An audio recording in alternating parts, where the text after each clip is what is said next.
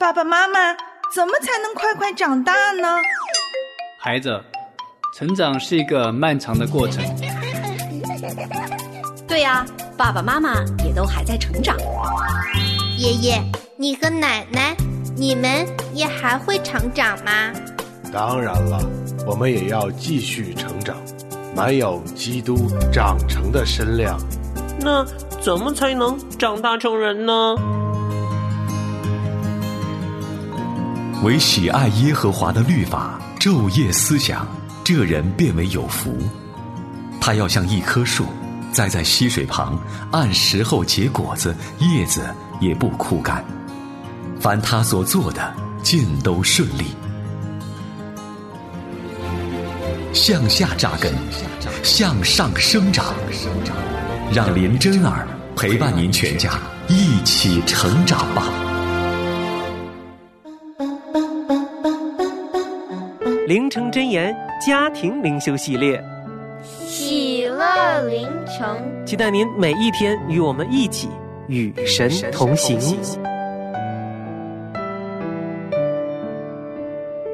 欢迎我亲爱的大朋友和小朋友，全家人一起来收听今天的喜乐灵城。我是林真儿，真儿向您问安，非常的感恩呐、我们今天是士师记的第十二章，我们也进入了关于小火车它这一段经历的非常重要的一个转折点。同样的，先话不多说，赶快进入今天的凌晨小故事吧。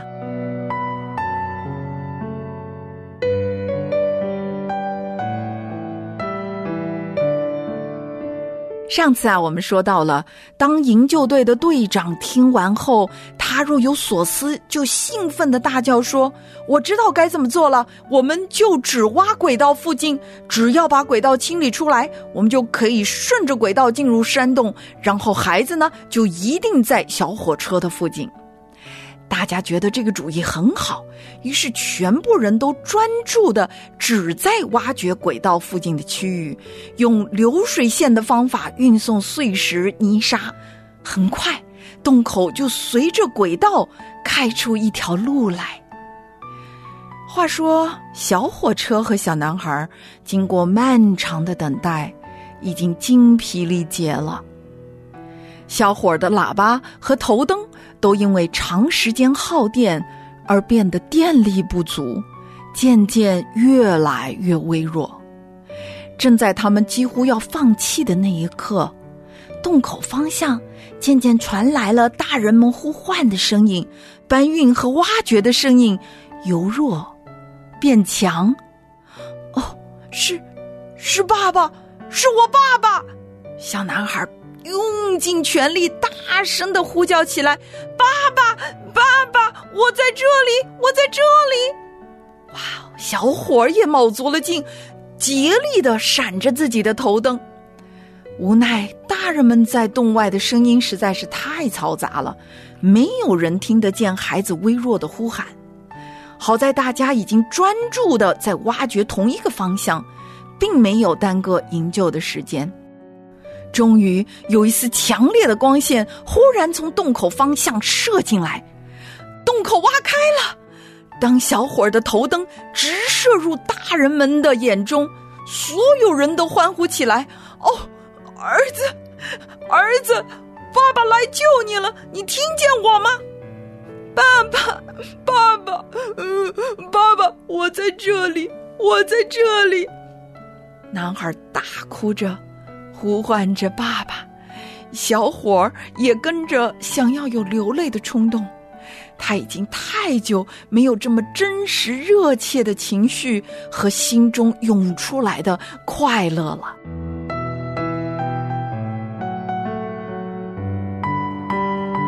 亲爱的小朋友，你开心吗？是啊，在我们的生命当中，好难得经历这一种重逢的快乐。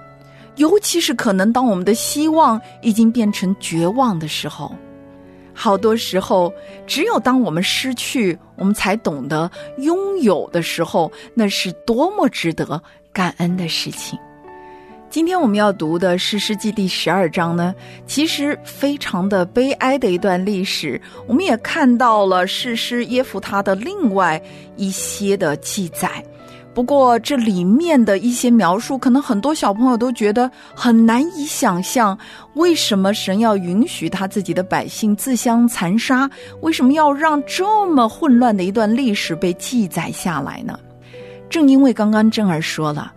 我们在拥有的时候不感恩、不珍惜，而只有陷入到极度的混乱当中的时候，人才会知道，原来我们最严重的罪就是没有按照上帝的心意来过那井然有序的生活。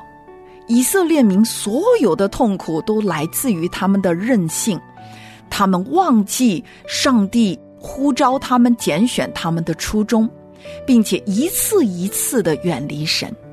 而带领他们的人，包括士师，也有他自己个人的软弱，尤其是耶夫他。我们在上一集当中分享了，他很容易自作主张，而且呢任意妄为。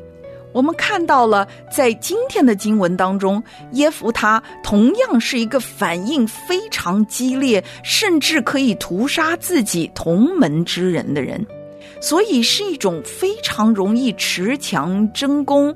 依靠自己自作主张的人，神实在是没有办法继续的使用这样的人来作为他百姓的带领。而当然，耶夫他他所处的那个世代，人人如此，实在是看不到什么特别愿意按照神的心意来过他们生活的神的百姓。今天我们透过小火车的故事去思想。在我们没有任何困难和挑战的生命当中，我们很容易遗忘上帝给我们最重要的生命的教导。只有当我们生命陷入低谷、陷入黑暗、陷入绝望的时候，我们才知道能够有第二次机会是何等大的恩典。亲爱的小朋友，真儿不知道你现在生命当中正在经历什么？可能没有什么大的挑战，丰衣足食，可能你的生活都很平顺，都很美好。但是，万一在你未来的日子当中，会经历人生的苦楚、人生的挑战，无论是自己个人引起的、他人引起的，或者没有任何理由的人生的苦难降临的时候。真儿巴不得你能够牢记在心。其实，神早就在这一切事情上面，早就在预备你、装备你。只要你愿意，那么在黑暗当中，他会为你开出路；在你自己最绝望的时候，他会成为你的盼望。就好像小火车的轨道，成为他得救的一条道路。而千万不要像小火车或者是以色列民一样的，在平顺的时候，在没有痛苦、没有患难的时候，把神给遗忘了，心中充满苦毒、充满抱怨，而是要切记，神在我们生命当中放下的任何事情，只是为了我们经历他、爱他，更深的去学习顺服。而且只有这样，我们的人生才充满惊喜，充满盼望，充满上帝奇妙的作为。你愿意做这样的一个孩子吗？今天我们全家人读了《诗诗记》第十二章之后呢，特别的盼望我们可以按照耶夫他他自己的一个人生的态度来对照我们。看看我们生命当中是不是也常常争强好胜、为所欲为，自己想做什么就做什么？求主帮助我们能够停止这一些生活当中任性的习惯，学习信靠，学习顺服。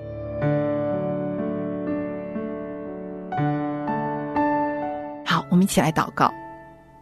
亲爱的巴父，我们来到你的身座前，求你怜悯我们全家。让我们每一个人，无论大小，都学习信靠，学习感恩，学习顺服。祷告感谢奉救主基督耶稣的名。阿门。我在这里求你同在充满我心我在这里安静等候你来充满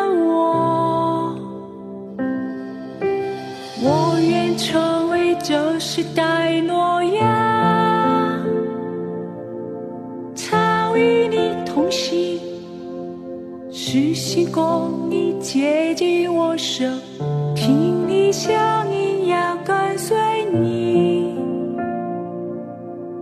带着你荣耀。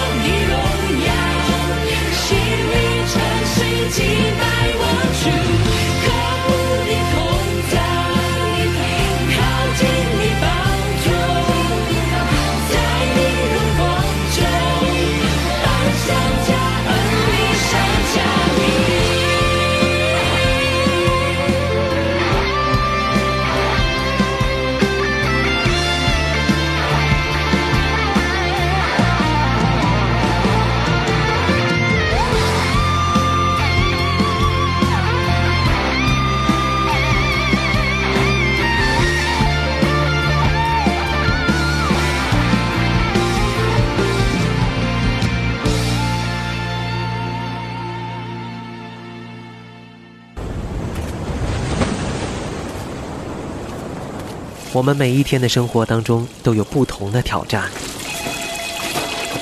我们家孩子啊是自闭症，我孩子病了，哎呀，我嫁给了老外，他不太了解我的文化。我的家庭是重组家庭，彼此怎么样对待呀、真的很难。如果您拥有特殊的孩童，如果您来自特殊的家庭，如果您正处在特殊的环境，如果您正经历特殊的遭遇，林真儿与您相约，专门提供特殊家庭的牧养，特别的爱给特别的你。欢迎走进特别爱你。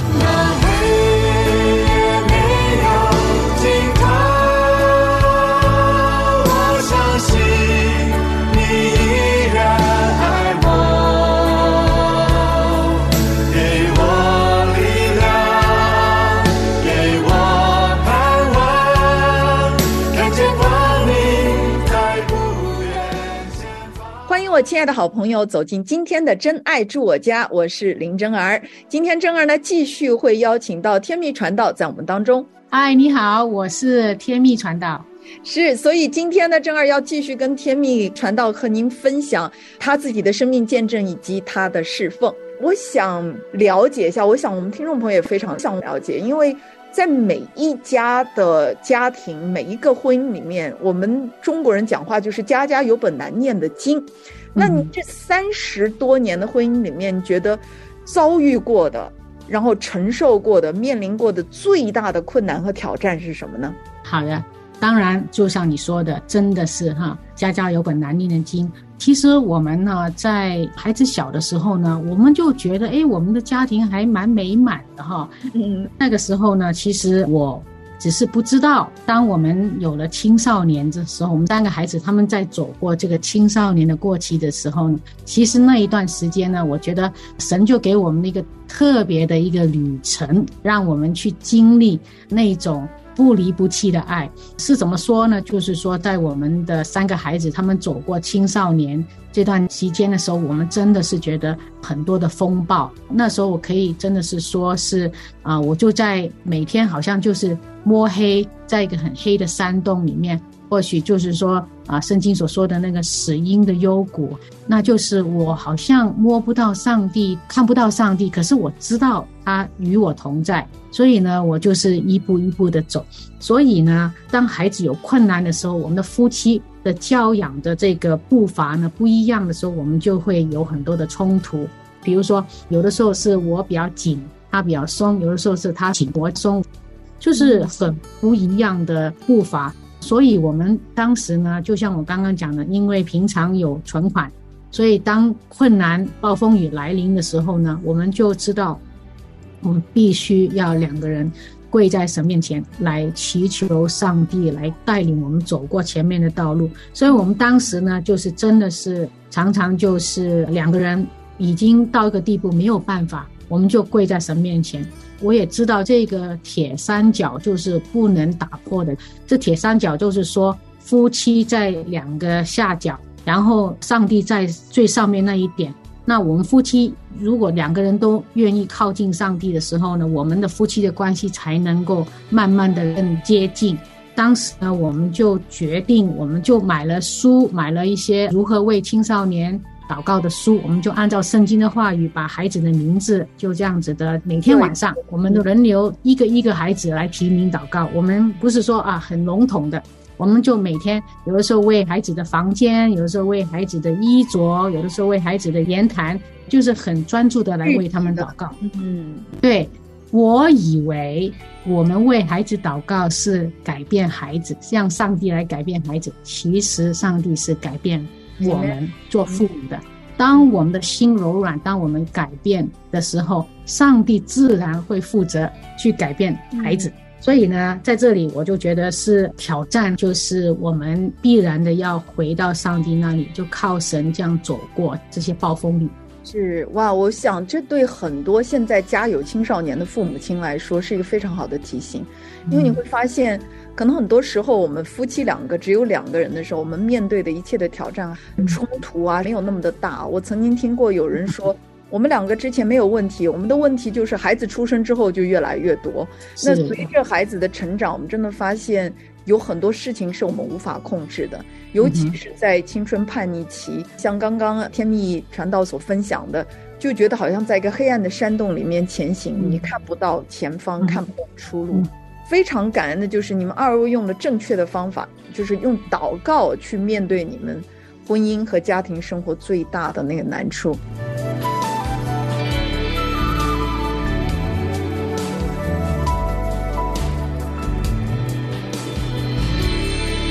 在这个过程当中，你们改变了，可是这花了多长时间呢？你觉得这个持续的这个过程，对你们二位来讲，是不是一个非常谦卑，同时又是一个持续不断的一个信心的操练呢？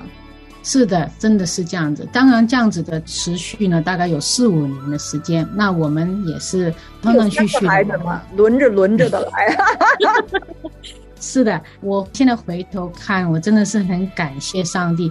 这三个孩子都是我们的天使，他们虽然是给了我们很头痛的事情，可是我们因为这三个天使，我们就逼着要回到上帝那里去取这个力量。我觉得还有另外一个事情，就是说，以前我在孩子小的时候，我就在教会里面也会分享一些亲子关系啊。当时我有一个很好的朋友，他跟我说，他说：“哎，当时你在上面讲，我们在下面，我就觉得你也不了解我们。你有一个好的家庭，你的孩子乖，那我在海底底下，你知道我的痛苦吗？”那后来我发生事情的时候，这个很好的朋友他就来告诉我，其实我还蛮开心的。他跟我讲，哎呀，我的妈呀，我们是很好的朋友哈。他说我还蛮开心的，看你这样说，那你就是接到地气了是吗？对，他就说你现在也在海底里面了。那我真的是觉得，现在我能够明白做父母的那种的痛苦。所以我觉得很感恩呐、就是神让我经历这些，就是有不一样的看见。是感谢主哈！我常常在想，就是在教育儿女的这个过程，就像刚刚您所分享的，我常常看到我自己的时候，我就觉得我就是那个撒该。通常我们想看耶稣的时候，因为我们个子矮，生命的状态啊，各种各样的这个人际关系啊，都使我们不得不透过自己的方法。把自己增高了，然后可以看到耶稣。嗯但是当我看到耶稣以后，耶稣的第一句话就是让我撒该快下来。是的，我必须要从那个我想的方法，我找的各种各样的方法下来，然后站到地上，以仰视的态度看着我的主。我每一次觉得我生命有突破的时候，都是我从树上下来的时候。嗯，非常赞同。主啊，你真的要到我的家里面吗？像我这样的人，对吧？我也在想，其实我们的 parenting 的过程也都是这样，就一次一次，耶稣告诉是你快下来吧，你快下来吧，是的，是的，下来了，我要到你的家里去。我们的反应就是真实的一个悔改，会让我们哦，主啊，我真的觉得我亏欠了儿女，我要还四倍给他。啊，是的，所以我深深的感受到这个过程，当然也是像开玩笑，就是你的姐妹说啊，你现在终于下到水底。我其实深刻的想到，就是正因为我们下来了，我们可以去体会那些自己一直觉得在死因的幽谷同行的。其实我们没有任何一个人不应当是下来的状态，因为我们其实真实的状态。就是大概那真实的状态，但是我对我们的爱就是这么的提及，就是在万人当中看到我们爬到树上，想要去看他一眼，非常的感谢您的分享。我我觉得它会激励我们，就是目前仍然在困难当中的父母亲也好，或者你在婚姻的难处当中，千万不要放弃。祷告，因为我们不知道神在什么时候会做什么样的工作，然后也能够。根据我们目前生命的状态进行突破，因为我们不需要再假装我站在生命的哪个高度了。我想我们总是要下来的，对不对？真的。那您觉得，就是你的整个陪伴三个孩子成长的过程？因为我知道您是一个理工女啊，你是一个软件工程师。我相信，就是说和一般的所谓典型的女性不一样，因为你有你理性的思维，你有作为一个理工女的一些理性的思维。但是你又是一个孩子王，就是你刚刚讲的做孩子头的，就是你是喜欢孩子的，所以你在带领你的三个孩子的过程当中，是不是也促进了你参与在教会的儿童施工当中呢？就是不是因为要陪伴孩子成长，而开始在教会当中的儿童施工的侍奉呢？呀，其实我一直很相信，就是上帝呢，造我们每个人都有他的特点，还有他的优势。所以呢，我觉得我就是在教会里面，我必须要找到我自己的命定，还有我的热情，这个是很重要。我的热情，所以呢，我来了美国之后，我信主之后，我就开始在教会里面，我什么都做过，抬椅子啦、唱诗班啊、教主日学啊，或者带查经这过程啊，什么都做过。那我就发觉呢，当我在跟孩子在一起的时候，我就非常的喜欢，很有热情，这是不是永葆青春的秘诀？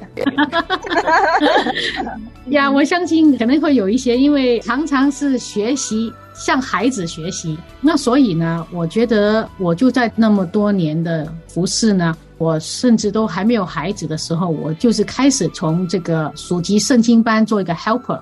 其实我们，我跟我先生，我们两个还没结婚的时候，我们在谈男女朋友的时候，就一起来在儿童主日学有服侍。那时候也是给我们一些机会，能够一起的服侍配搭，那也是很好的学习。所以呢，当我自己有自己的孩子的时候呢，我当然也是一直的陪伴。可是当我的孩子长大之后呢，我还是留在儿童施工，或许青少年施工，因为我就觉得这个是我的热情。我就觉得我去做这个事情不用给我钱，我自己就好像一个吸铁，我就很喜欢就吸过去。我什么都喜欢看看，哎，这个怎么样可以放到孩子的逐日学教孩子？对，所以这个就是我自己到现在，如果你加起来，你就知道我几岁了哈。就说我三十八年的时候，我都一直还在儿童。施工很喜欢，很喜欢，对呀，非常棒，我可以完全看得出来，因为您在讲的时候就是眉飞色舞的，有火花蹦出来的这个感觉。哇，我们今天的节目时间已经快要结束了，所以大家呢，在未来几天的《真爱住我家》节目当中，都要锁定我和天命传道，我们二位会继续的去探索天命传道的生命以及他的侍奉，会带来更精彩的分享。我是林真儿。我是天蜜传道，我们下一期节目再会，拜拜，拜拜。我没有什么伟大贡献的梦想，我只有自己小小人物的感想。我拒绝复杂，只想天天保持简单。